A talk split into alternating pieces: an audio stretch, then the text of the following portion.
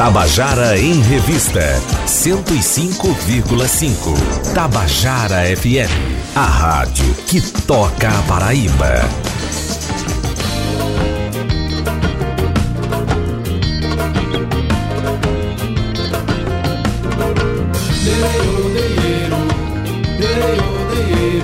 Tabajara em Revista, com Adeildo Vieira.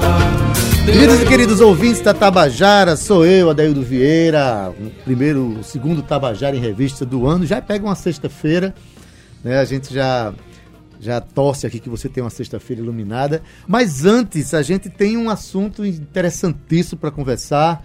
Para alguns ainda é muito polêmico, mas a gente precisa discutir, conversar e conhecer para que a gente é, com o conhecimento a gente deixe preconceito para lá né, e, e, passe a compreender melhor é, esse assunto. Eu estou falando aqui que nós estamos hoje com representantes da Liga Canábica da Paraíba né, e que é uma entidade que foi criada para justamente fortalecer a discussão e o uso da, medic da do, uh, medicinal da cannabis sativa, é, todo mundo conhece como maconha.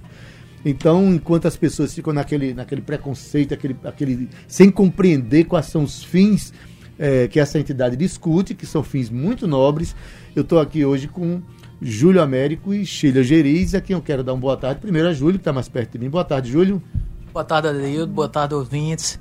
É um prazer estar aqui com você, conversar principalmente sobre essa questão sobre que é tão questão. importante, tão importante que aplaca o sofrimento de tanta gente, né?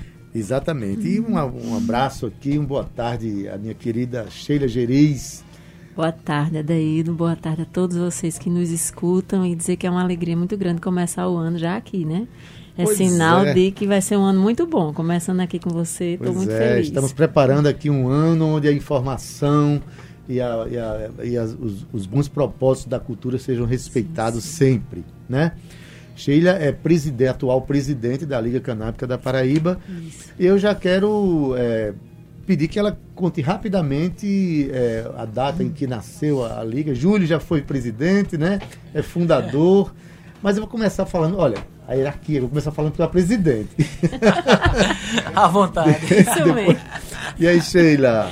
Pois é, a Liga Canábica surgiu no dia 6 de setembro de 2015, foi a nossa Assembleia de Fundação mas já tinha uma história de quase dois anos. Né? A gente começou com a necessidade do nosso filho, que tinha uma epilepsia de difícil controle, uma síndrome chamada Síndrome de West. E ele chegava a ter 40 convulsões num só dia, convulsões epiléticas. Tomando todos os, os anticonvulsivantes possíveis nas doses máximas e mesmo assim tem essa quantidade de convulsões.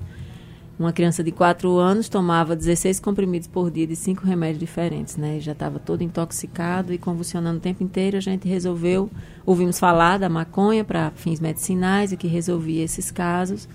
Nos juntamos a outras famílias e começamos uma luta, né, pelo acesso à saúde.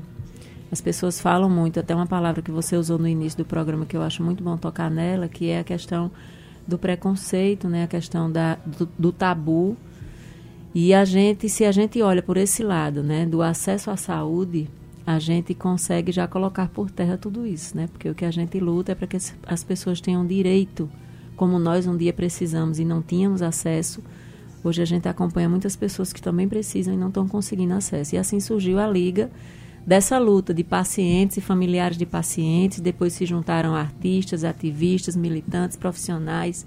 E hoje a gente é uma entidade com atuação em quase, os, quase todos os cantos do Brasil, né? Acompanhamos pacientes do Brasil inteiro nesses quase seis anos de luta, né? Entre o início do movimento, a fundação da Liga e tudo isso.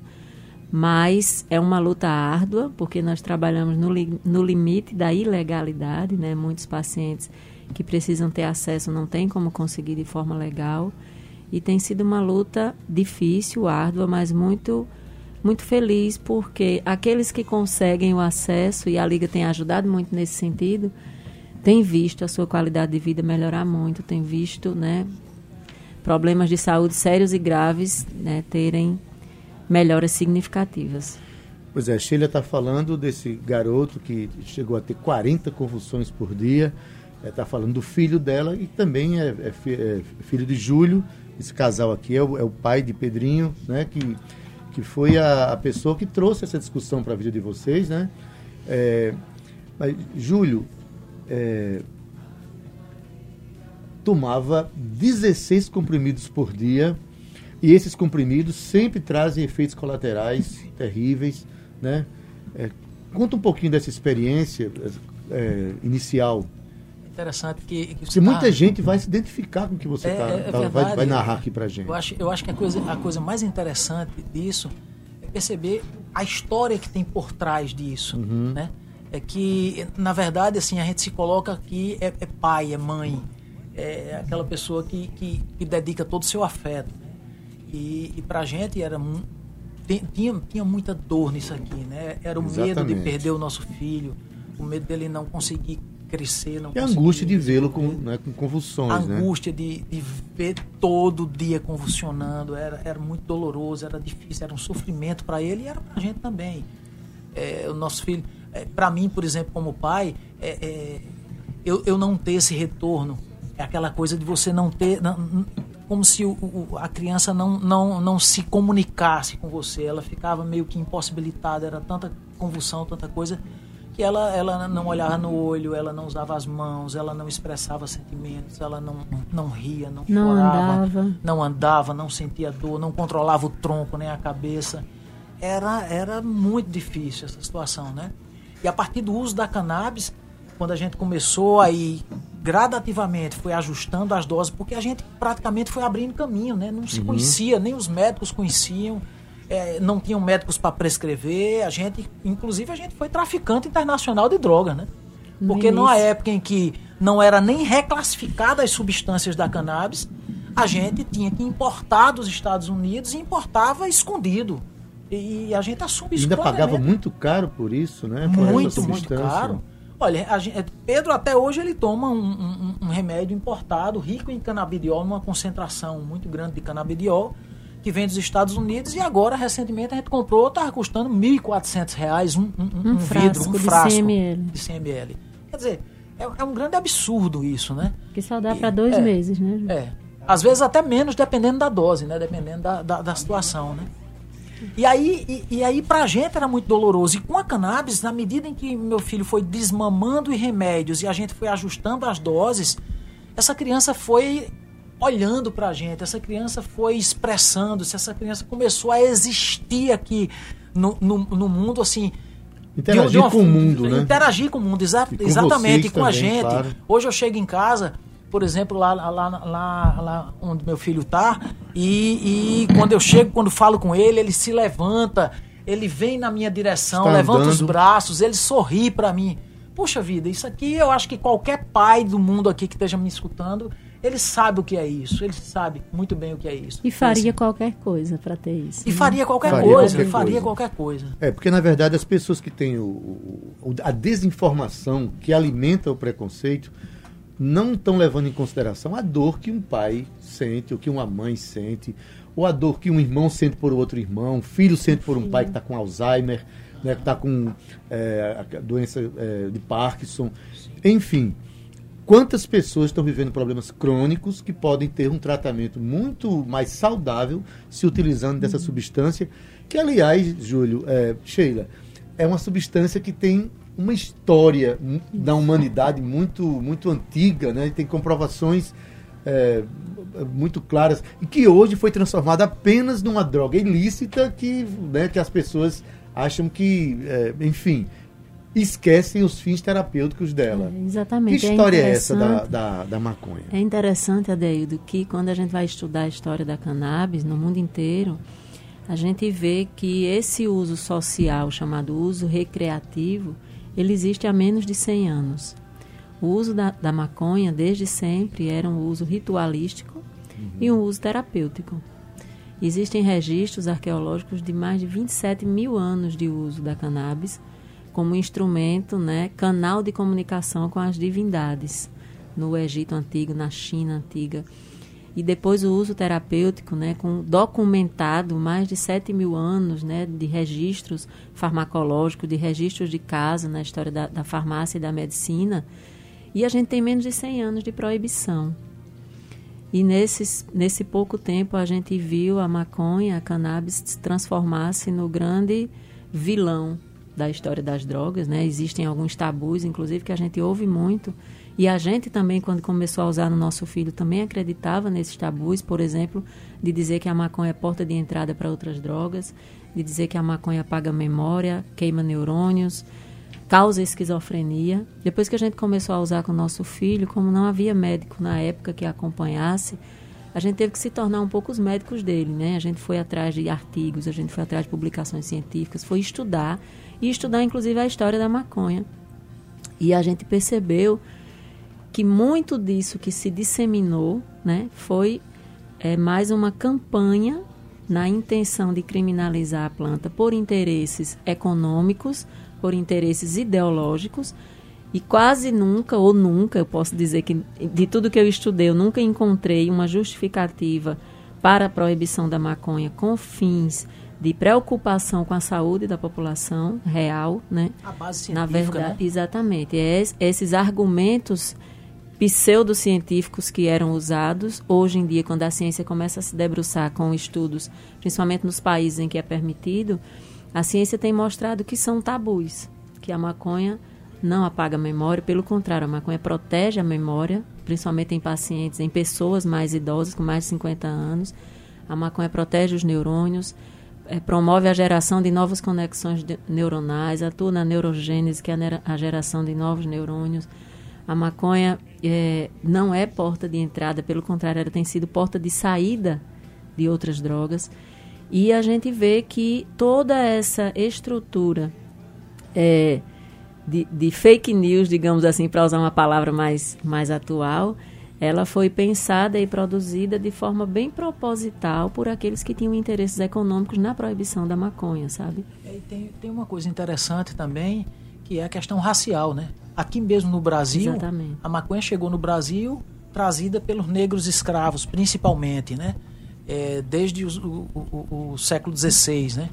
E, e o interessante disso é que, na época, o fumo, o fumo, o tabaco, era o hábito da aristocracia, então era, era super legitimado socialmente. E a maconha era o fumo de negro. Então, é, é tão interessante que até na, na, na época, quando teve um código de postura na, na, na prefeitura do Rio de Janeiro, eles, eles criminalizavam ele- eles, eles criminalizavam o, o, o, o comércio e, e o uso da maconha. Só que, como os negros eram, eram o- o- o- os usuários, então eles puniam com prisão os usuários e puniam com multas os traficantes. Que eram Era, brancos. era, era muito É. interessante, que na época eram, eram brancos. Então, essa estrutura aqui, é, para você ver, na época eram criminalizados o samba, a capoeira, o candomblé, tudo isso que eram as práticas culturais dos negros e eles diziam que a maconha era uma Seria prática mais uma também prática dos negros, né? nociva, porque o negro era tido como uma raça degenerada, como uma raça que podia contaminar as camadas sociais puras, aquele movimento meio higienista, né, que se tinha. Então, Agora, Júlio, é, quais são as finalidades terapêuticas? Porque a, a gente consegue tratar o quê com essa. Porque assim, a natureza oferece pra gente tudo que a gente precisa, não só para ser feliz, mas para ser saudável, ter um corpo. Se, se o ser humano vivesse em comunhão com a natureza, teria tudo que precisa para viver em paz, inclusive com seu corpo e com sua mente, né? A maconha é mais uma planta na natureza que pode proporcionar isso. O que é que ela trata? No, no seu caso, foi a, a- essa, esse, essa síndrome que seu filho tem, né? Que foi muito bem tratada, eu digo de passagem, que eu conheço, Pedrinho. Hoje ele está com quantos anos? 10 anos. Está com 10 anos, está andando, está se relacionando com a família, brincando com os coleguinhas, né? O que mais pode ser, para o ouvinte saber, o que mais pode ser tratado com a maconha? É, eu, eu queria só fazer um preâmbulozinho aí, que é muito importante, é que todos, todo ser humano ele tem no seu organismo um sistema que foi descoberto no início da década de 90, que é chamado sistema endocannabinoide, que é um sistema de produção, a gente produz eh, substâncias semelhantes aos canabinoides, que são essas substâncias da cannabis, dentro do nosso organismo. Nosso organismo produz e tem já receptores para essas substâncias no sistema nervoso central e no corpo todo. E tem já as enzimas para proporcionar essa relação de, de, de produção e recepção no organismo. Esse sistema todo é, res, é responsável pelo equilíbrio do organismo. Talvez seja a grande descoberta da medicina do século XXI.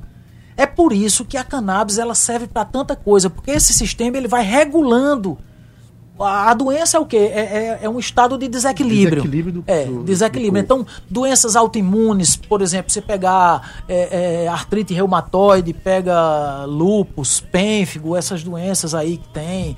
Você tem doenças oncológicas, né? É, câncer de vários tipos que já estão sendo estudados aí, que já tem evidências da, da, da cannabis tratar. Você pega a, a, as doenças inflamatórias em geral, síndrome do intestino irritável, você pega diversas doenças, os, os, os, os transtornos psiquiátricos também. Questões neurológicas. É, questões né? neurológicas. As convulsões. As convulsões também. São quase 300 patologias que já têm algum estudo, alguma evidência de eficácia da cannabis no seu tratamento desde os estudos daqueles menos consistentes, só mais observacionais ou pré-clínicos, até o caso de dor crônica, o caso de combater os efeitos colaterais da quimioterapia, por exemplo, que já tem estudos bem mais avançados, a esclerose múltipla também.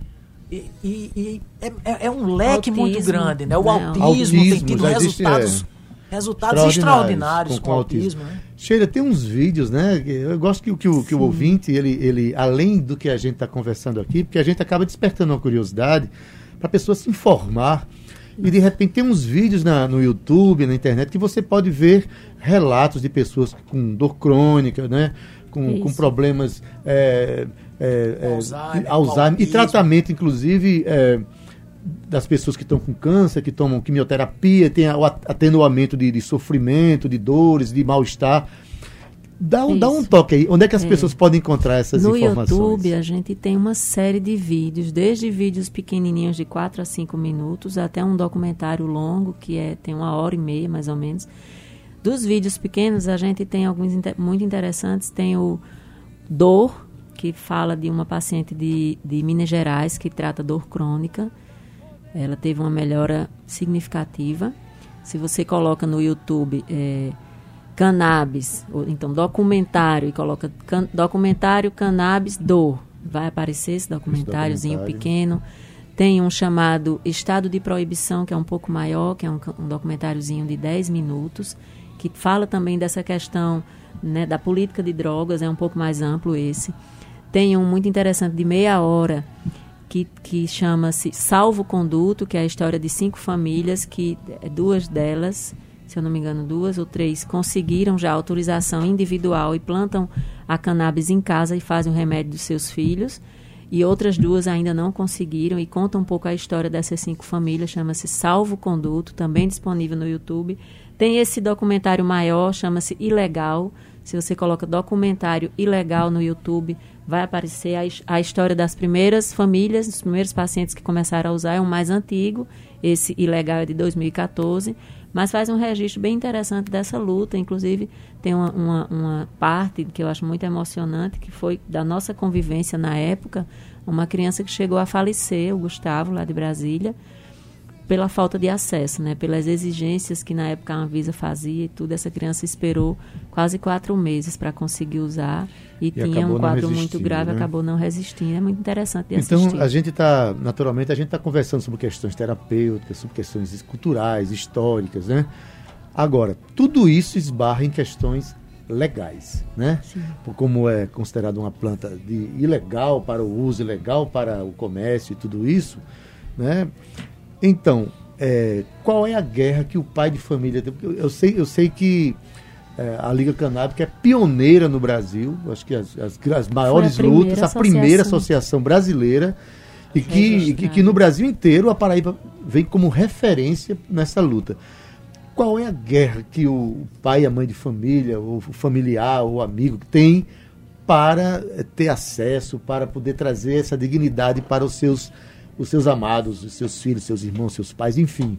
Qual é a guerra hoje, Júlio? Rapaz, é, é, é muito difícil. Desde a burocracia até uma, uma legislação que não permite, que é proibitiva, que, que não reconhece a necessidade dessas pessoas. É uma, a legislação hoje no Brasil ela é muito distante da realidade do paciente ela não reconhece. Por exemplo, recentemente a Anvisa aprovou uma resolução e, e que ela disse que só podem ter com, com receita azul óleos de, de, de cannabis ricos em canabidiol com no máximo 0,2% de THC. Meu filho ele usa dois óleos, ele usa um óleo de canabidiol e, óleo, e, e um óleo rico em THC, que é mais THC do que canabidiol em quantidade pequena. E foi como ele conseguiu reduzir hoje as crises para três, quatro crises Um por mês. mês, Por crises mês, com por menos, mês. com menos de um minuto para quem tinha 40 por dia.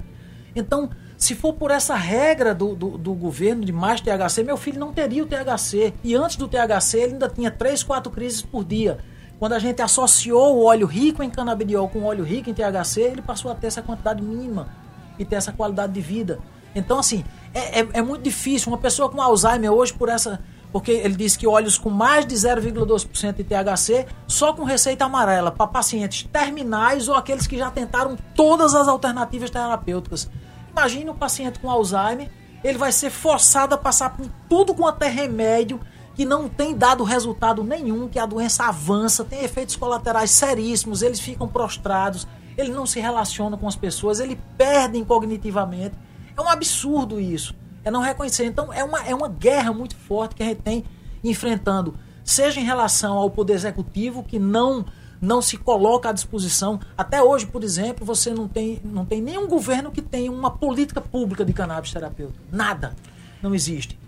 Legislação no Congresso Nacional, tá Não os avança. processos todos parados. Agora que está começando a ter audiência para um outro processo, a gente já vem nessa ladainha há anos e não não E o resultado é a criminalização dos A criminalização, pacientes, né? exatamente. Que aí, Que tem na- no desespero de colocar o seu filho no, no ambiente, de, na, numa vida de saúde, os pais fazem qualquer. Eu É. faria, com certeza. E sem falar que existem pacientes, Adaildo, que precisam da planta. A gente tem um paciente aqui em João Pessoa, inclusive muito interessante o caso dele, que ele já usou a, a maconha fumada, que também pode ser medicinal.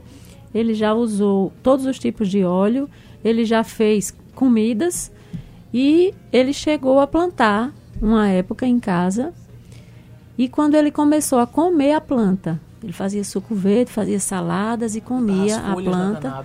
Foi quando ele teve os sintomas dele realmente reduzidos.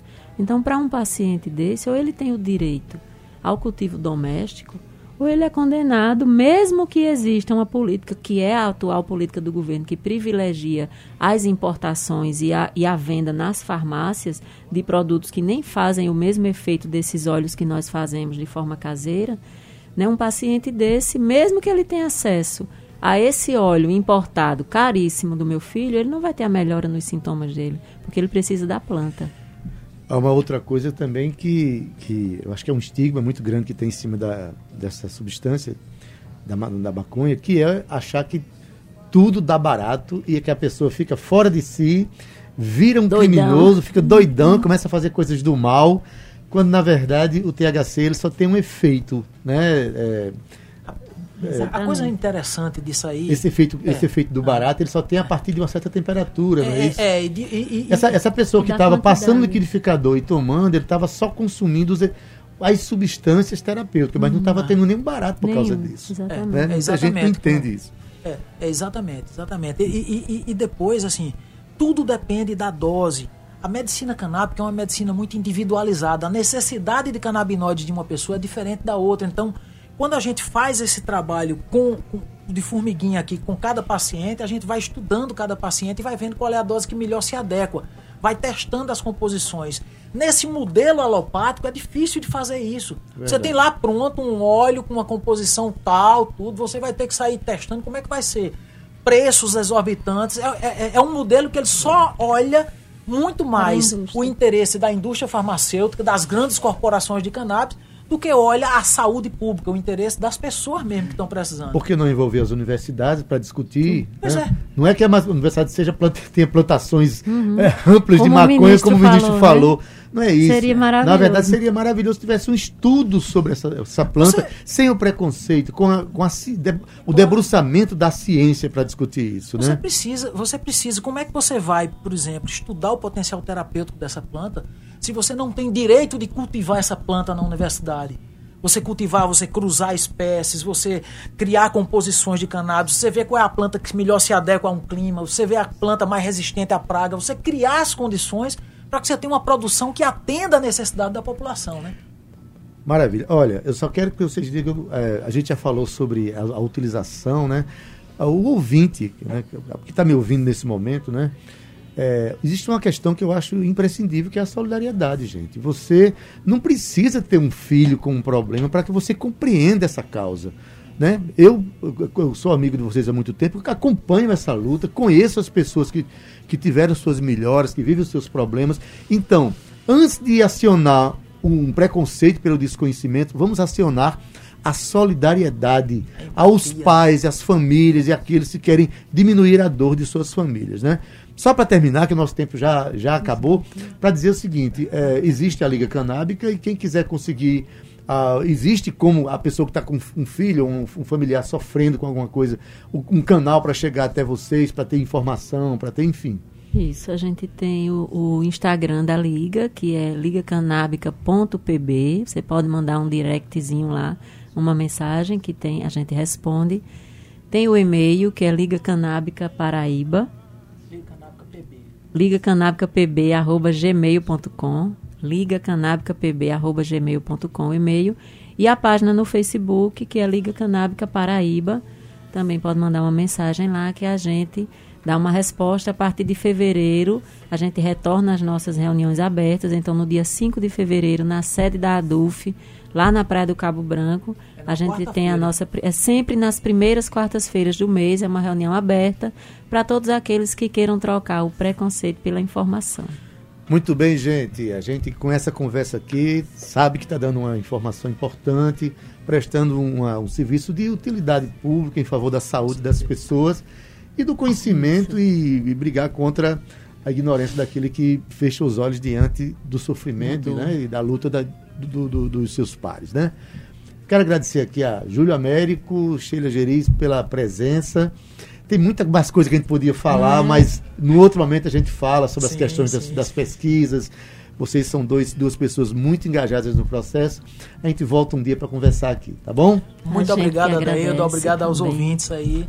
E a gente conta com cada um de vocês também conversando sobre isso, divulgando. Maravilha. Um beijo em Pedrinho. Obrigada. Valeu. Gente. Tabajara em Revista 105,5